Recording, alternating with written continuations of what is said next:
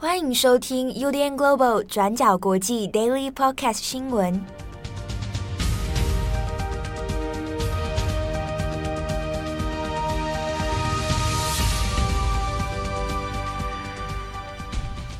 Hello，大家好，欢迎收听 UDN Global 转角国际 Daily Podcast 新闻。我是编辑七号，我是编辑佳琪。今天是二零二一年十月十三号，星期三。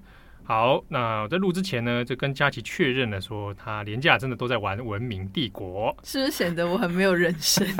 都在，我已经打了大概八小时，就连假八小时啊！哇，一个工作天去掉了。对，哎，不错啦，不错啦，蛮赞的。不过《文明帝国》哦。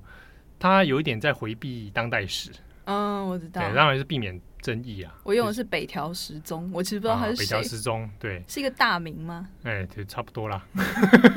他是一个真的人吗？真的人，真的人，真的人。啊，那比如说德国就听过伊达正宗，伊达正宗战国的战国的一个大名。哎，他每他每一代出现的那个领袖会不一样，不过因为这一代他有很多。其实我觉得还蛮有趣，是不同文明其实没有看过的一些知识啦。嗯嗯。好，我们硬要然后把游戏讲的很有意义的话呢，就是说，而且北条时钟的能力还是神风特工队啊，神风，我觉得有点不太。它其实里面里面会有一些时空混杂的。嗯。对啊，那比如说他中国是秦始皇嘛？嗯。对啊。那还有焚书坑儒？没没有那么黑色的部分。但我觉得刚果蛮黑色的。刚果喜欢你的传教士到他的国家里。好，文明帝国。好，我们首先先来讲一下几个重大国际新闻哦。第一个，我们还是来看一下阿富汗。好，阿富汗在这个塔利班夺取政权之后呢，那到现在一段时间过去了。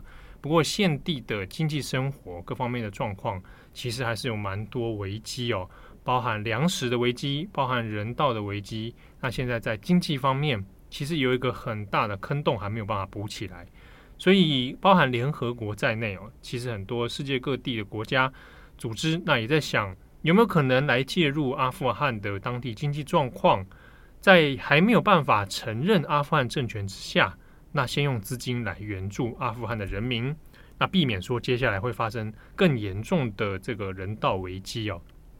那先前呢，其实包含联合国方面都有先。做过国际呼吁，那希望说，呃，因为现在阿富汗的资金，海外资金大部分现金都是被冻结的，那希望各国可以来展开援助。好，那在欧盟的部分呢，欧盟也在十三号的时候宣布，啊，会再来资助阿富汗十亿欧元，啊，这样的这个资金哦。那希望能够直接帮助到阿富汗人民哦，而不是说把钱全部给塔利班的政权来做分配。如果这样的话，很有可能最后钱还是到不了人民手上，或者没有办法直接改善。那至于说这一笔十亿欧元要怎么样细节的来处理，好，那这个还有待后续的讨论。那在这个前阵子的 G20 上面呢，梅克尔啊，德国的梅克尔，他也有说到这件事情，就说虽然。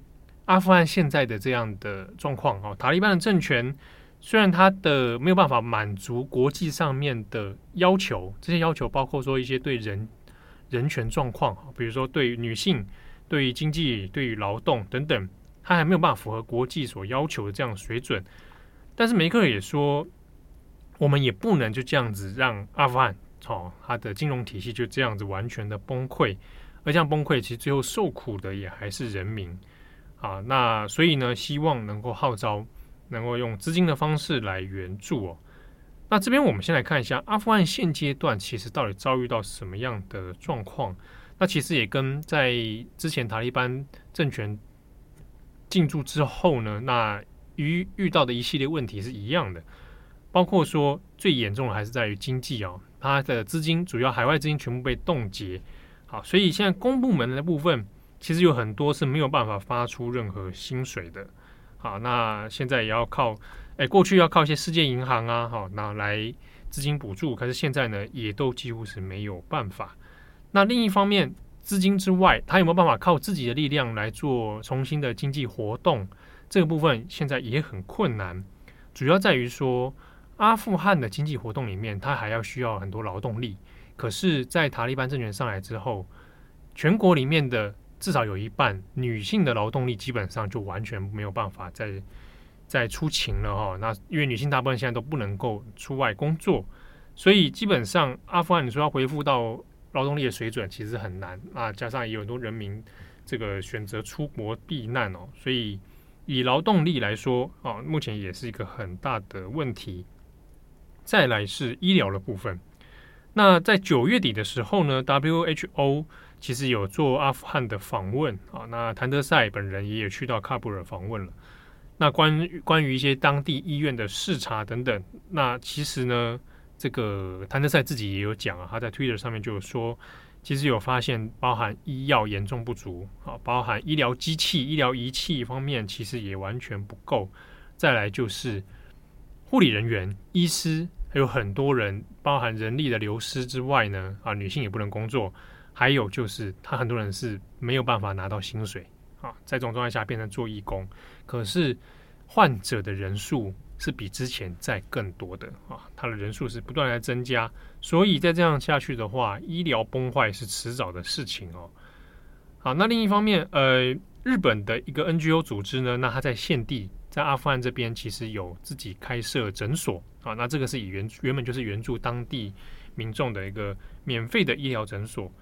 那根据这个 NPO 他们的说法是，呃，一天现在他们的诊所里面至少有超过一百六十人哦会来求诊，那这个人数是之前在塔利班进驻之前的两倍啊。那再来一个问题是，这个 NPO 现在在现地到底还能支援多久？啊，那现在就是遇到一个很大的问题。好，那其他的组织哦，一些非营利、非政府组织呢，在现地的活动很多也被迫中断了。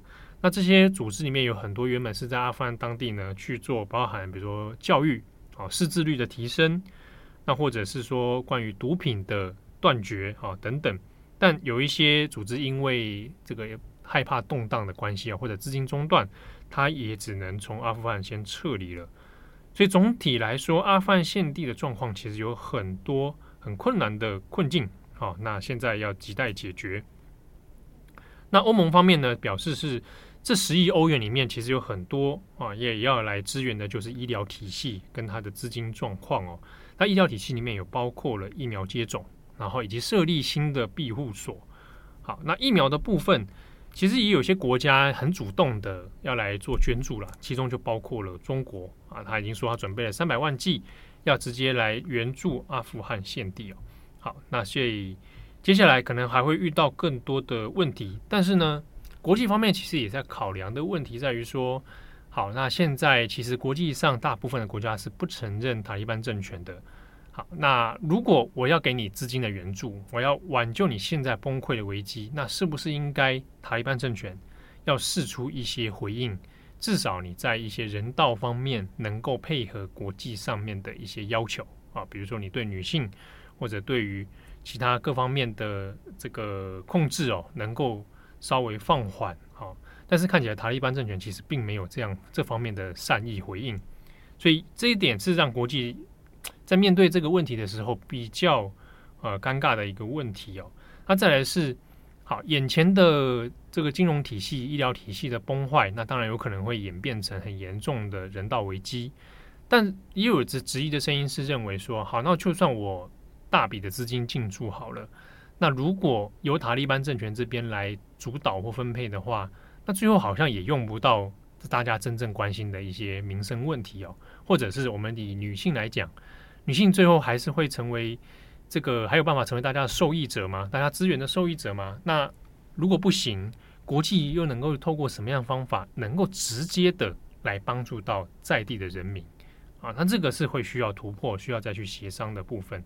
好，那以上是关于阿富汗的一些状况，详细的新闻可以参考今天的转角国际过去二十四小时。下一则新闻，我们来看到美国。就是在前一阵子的 Daily Podcast，我们有提到关于美国的一名失踪女性，她叫做 Gabby Petito，那她遭到杀害的消息。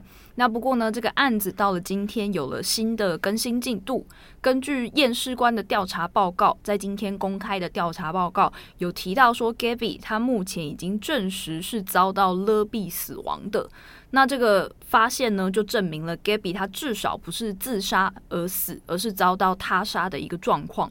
那帮大家复习一下这一起案件好了，主要呢是源于今年九月多的时候，Gabby Petito 跟她的男友 Brian Laundry 这两个人呢，他们原本是一对 Instagram 的网红情侣档，他们呢就是四处在美国搭乘自己的露营车到处旅行啊，拍国家公园的照片啊，露营啊等等各种美照，然后也有很多情侣彼此放闪的照片，这样，那他们的追踪人数呢都是有超过十万人以上的，就是算是小规模的网红。这样子，那不过呢，这一起案件就是发生在这个两人他们在某一次大吵一架之后呢，这位男友 Brian Laundry 他有一天就开着车回到自己位于东岸的家，但是没多久呢又离开了家里，那他目前是下落不明的状况。接着过了几天，到了九月十一号的时候，Gabby Petito 的家人就报警说：“诶，我的女儿已经很久没有跟我联络了，我找不到她本人。”那接着又过了不久，到了九月二十号的时候呢，美国警察就在附近的一座国家森林公园里发现了 Gabby 的尸体。那因此呢，目前也开始四处追查案情的始末。那也有很多网友就开始创立粉丝专业啊、抖音啊、Instagram 等等，就来开始声援这个 Gabby Petito。而且目前呢，网络舆论大部分都认为，就是这个失踪男友 Brian Laundrie 他犯下了杀害女友的这个案子。那之所以会有这些推断呢，也出自于很多网络目前逐渐曝光的一些资讯。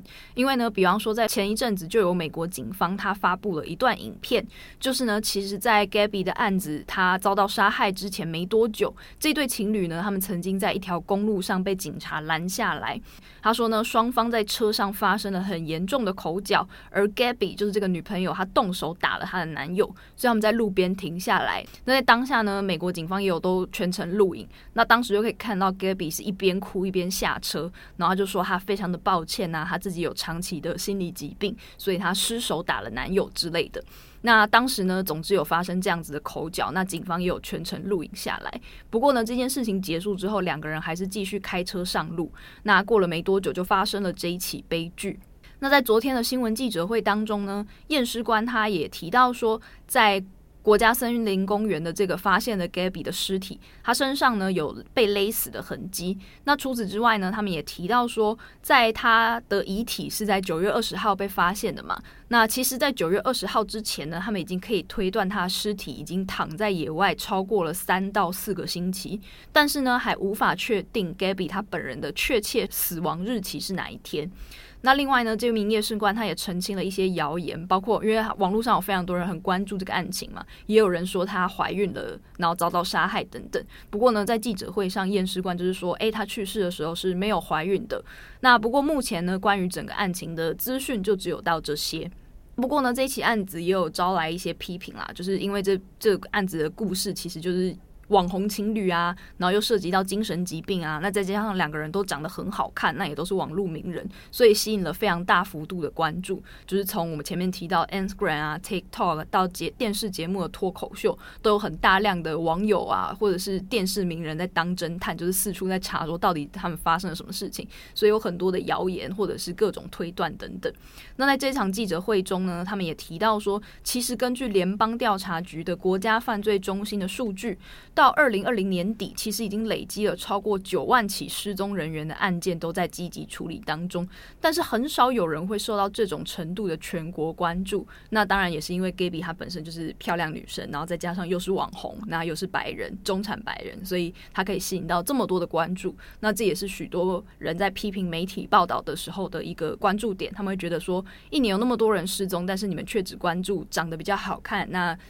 社会阶级比较高的白人女性这样子。那到目前呢，警察和联邦调查小组也开始全力搜查这一名失踪男友的足迹。因为除了这个案件的始末需要厘清之外呢，警方也发现说，这名男友他在 Gabby 死后还曾经盗领了他的信用卡。那也是因为盗领的关系，目前已经对这位男友 Brian 发出了通缉令。那包括说在附近的国家公园啊，警方也都配备了警犬啊、无人机等等，用这些方式来搜捕。但是目前呢，是还查不到这名男友的下落的。好，那最后一则呢，我们来关心一下关于我自己蛮喜欢的一个算是文学新闻的消息啦。就是在昨天，是一个我个人非常偏爱的爱尔兰作家，那是今年才三十岁的一个女性莎莉鲁尼。那她的代表作呢，目前是有两本，都已经在台湾是有中文版上市的。一本叫做《朋友对话》（Conversation with Friends），那一本一本呢叫做《正常人》，就是 Normal People。那在去年也有被翻拍成影集，应该蛮多人有看的。那昨天呢，沙利鲁尼他就引起了一个新的争议。其实呢，是因为沙利鲁尼他表示说要把自己最近的一本新书叫《Beautiful World, Where Are You》这本书，他拒绝要把这本新书在以色列用希伯来文的方式发行。那之所以要拒绝发行呢，原因是。在于说，他认为自己要声援巴勒斯坦人民，为了他们在持续争取自由、正义和平等的努力中贡献他自己的心力。那这件事情一出来呢，就引发了一场文学论战。那甚至呢，连以色列的外交部还有文化部都出来抨击沙利鲁尼是一个反犹太主义者。那在今天呢，也看到英国的《每日电讯电讯报》，就是一些比较保守派的媒体，他们也纷纷出面来抨击这些事情，甚至呢。比方说，像是以色列外交部啊，这是外交部的公开发言哦。他们就说，他们认为沙利鲁尼是在刻意破坏中东的和平，甚至呢，也指称他是反犹太主义者。他们的官方说法是说，就是外呃以色列的外交部发言人，他们就告诉《每日电讯报》说，沙利鲁尼的决定是心胸狭窄的，并且阻碍了圣地的和平。他们还表示说，这是一个令人遗憾的立场，它助长了狭隘的思想，阻碍了和平，还有对话的意义。文学本身应该要是促进对话的工具。那他们的主张是说呢，沙利鲁尼是一个拒绝参与对话的知识分子，而这样的知识分子是有缺陷的。那以色列的外交部文化司司长，他还表示说，抵制以色列运动是一场非法的运动，从一开始就不断的受到各种反犹太主义的污染，就可以看得出以色列官方政府是以一个国家的层级在对这件事情，就是一个作家他不想要让他的文文字在以色列出版这件事情是表达强烈的不满。那不过呢，莎莉鲁尼他自己则是坚定表示自己的立场。他呢，其实前两本书就是《Conversation with Friend》和《Normal People》都是有出版的，但是到了他这本书呢，他有发一个很明确的声明，他也引用了世界人权组织的报告。他说呢，这些报告已经证实了以色列对巴勒斯坦人的种族统治和隔离制度已经符合国际法对种族隔离的定义。所以呢，他不愿意让自己的书在当地用希伯来文上市。那他也用一个比较委婉的说法，他说呢，他自己是支持 BDS 运动。BDS 呢，就是一个从二零零五年开始的一个运动，它叫做抵制撤资和制裁运动，就是由英国发起的，目的呢，就是要向以色列施压，呼吁以色列政府停止占领巴勒斯坦这样子的一个社会运动。他说他自己是在响应这个 BDS 运动。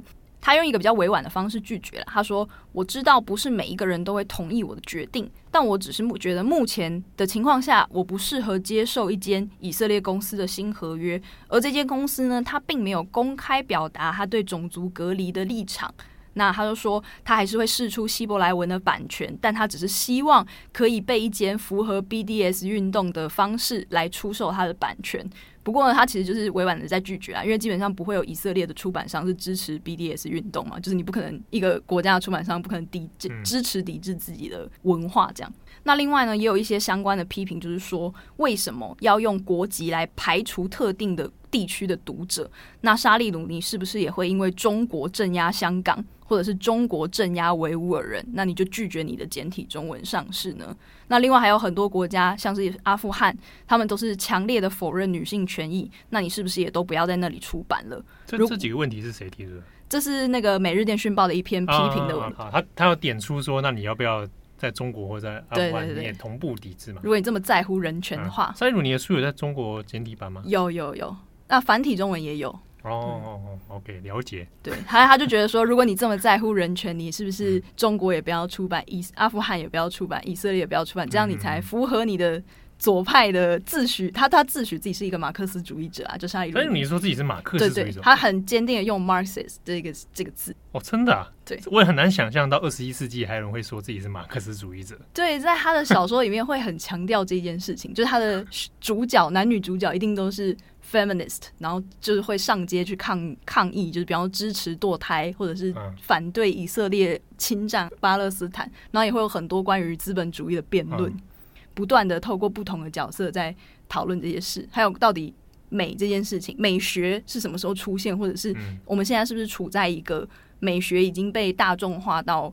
没有办法去追求原本灵光的那个时代，就他他有点都是在辩论这些啦。就如果你他的作品中喜欢讨论这些，对，或者如果你有念一些 cultural study，你可能大概会知道他大概知道他在干嘛。对对对，就是。但我还是不知道这跟马克思主义这有什么关联。他他自己自诩自己是一个马克思主义，我对这件事情蛮有兴趣的，因为我很的确是蛮难想象，在二十一 二零二一年会有人，我是一个对。马克思主义，但他很坚定，就是这是真的，就在很多的专访，他都会很坚定的说自己是马克思主义者，社会主义者，他他没有是 Marxist，对对，就是他是一个有复古情怀的人，可以可以这样理解，蛮有趣的。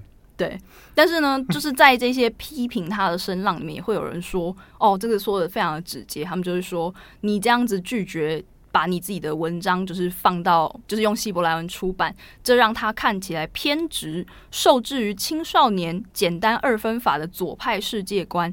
这种世界观正在让世界越来越丧失想象力。他觉得，你的做一个文学家，你就是要让你的文学输入到每一个地方，提供辩论跟讨论的空间，而不是单一的拒绝他进入特定的场域。这是他们的看法。但是沙利鲁尼的自己的看法就是觉得，以色列就是对巴勒斯坦有非常不公平的。侵占，所以他做这些制裁是有意义的。他确实不想要让自己的文章在那里出版。对，我不知道你怎么想这件事。我我觉得他高兴就好。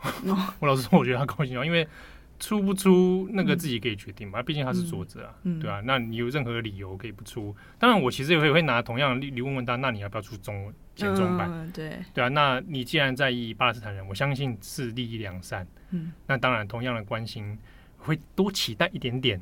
就是娜塔莉波曼，当然不是说每一个人都要能生援新疆。对，就是每一我们不能期待说每一个人都要面面俱到嘛。他所有的问题他都要全包了，就要非常有国际观。对，但我可以用善意的问你说，那中国这个你要不要考虑？嗯，啊，既然你如果觉得可以善用这个方式来表达的话，我会期待。好，那你中国方面，如果你能为这件事情发声，啊，我觉得也很棒。嗯，对。那其实巴勒斯坦那个事情，其实蛮多人都会。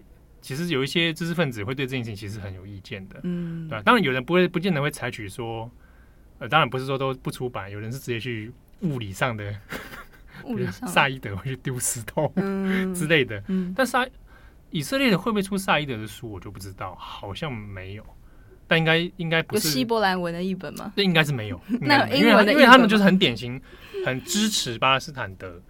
的学者，嗯，所以我想应该是不在以色列看不到的，嗯、但英文世界基本上都基本上都有。但我们谈论的已经是上一个世代的知识分子，对啊。但是我觉得沙利鲁尼他有点是年轻 celebrity 跟知识分子之间的界限，就是他也有一点名人，就是名流的那个特质。然后世代上面也有点不大一样，他是三今年才三十，对啊，算是很年轻。对，然后我我我不知道刻板印象。就这个时代，好像其实对于巴勒斯坦以巴关系的关心程度，其实没那么高。嗯，上个时代比较严重。嗯，就是那时候冲突，因为刚好经历到冲突，对冲突多，然后知识分子的集体焦虑。啊，那个时候，因为我自己都还认识那个时代的老师，是会去台湾的驻以色列办公室，就是外面，嗯，站在那里站桩一整天。本土台湾人，当然，对，他在站桩一整天，就是会对这件事情很愤慨的。对啊，所以这个这个问题蛮有趣的。塞利鲁尼是。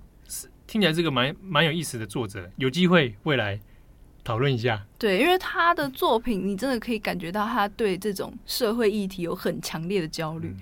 他的书有在台湾有出繁中版了。对对对对，好，那有兴趣的朋友也可以找来看看。那未来说不定有机会辩论他到底是不是马克思主义者。对，我在在在这里还是会打一个问号，其实什么会现在主说自己是马克思主义者？奇怪，这是一种浪漫的情怀。啊，这个蛮有趣的。未来有机会，如果中版耶稣啊有因缘有机缘的话，嗯，再跟大家来 来讨论。好，那感谢大家的收听，我是编辑七号，我是佳琪，我们下次见，拜拜，拜拜。感谢你的收听。如果想知道更多资讯，请上网搜寻 UDN Global 转角国际。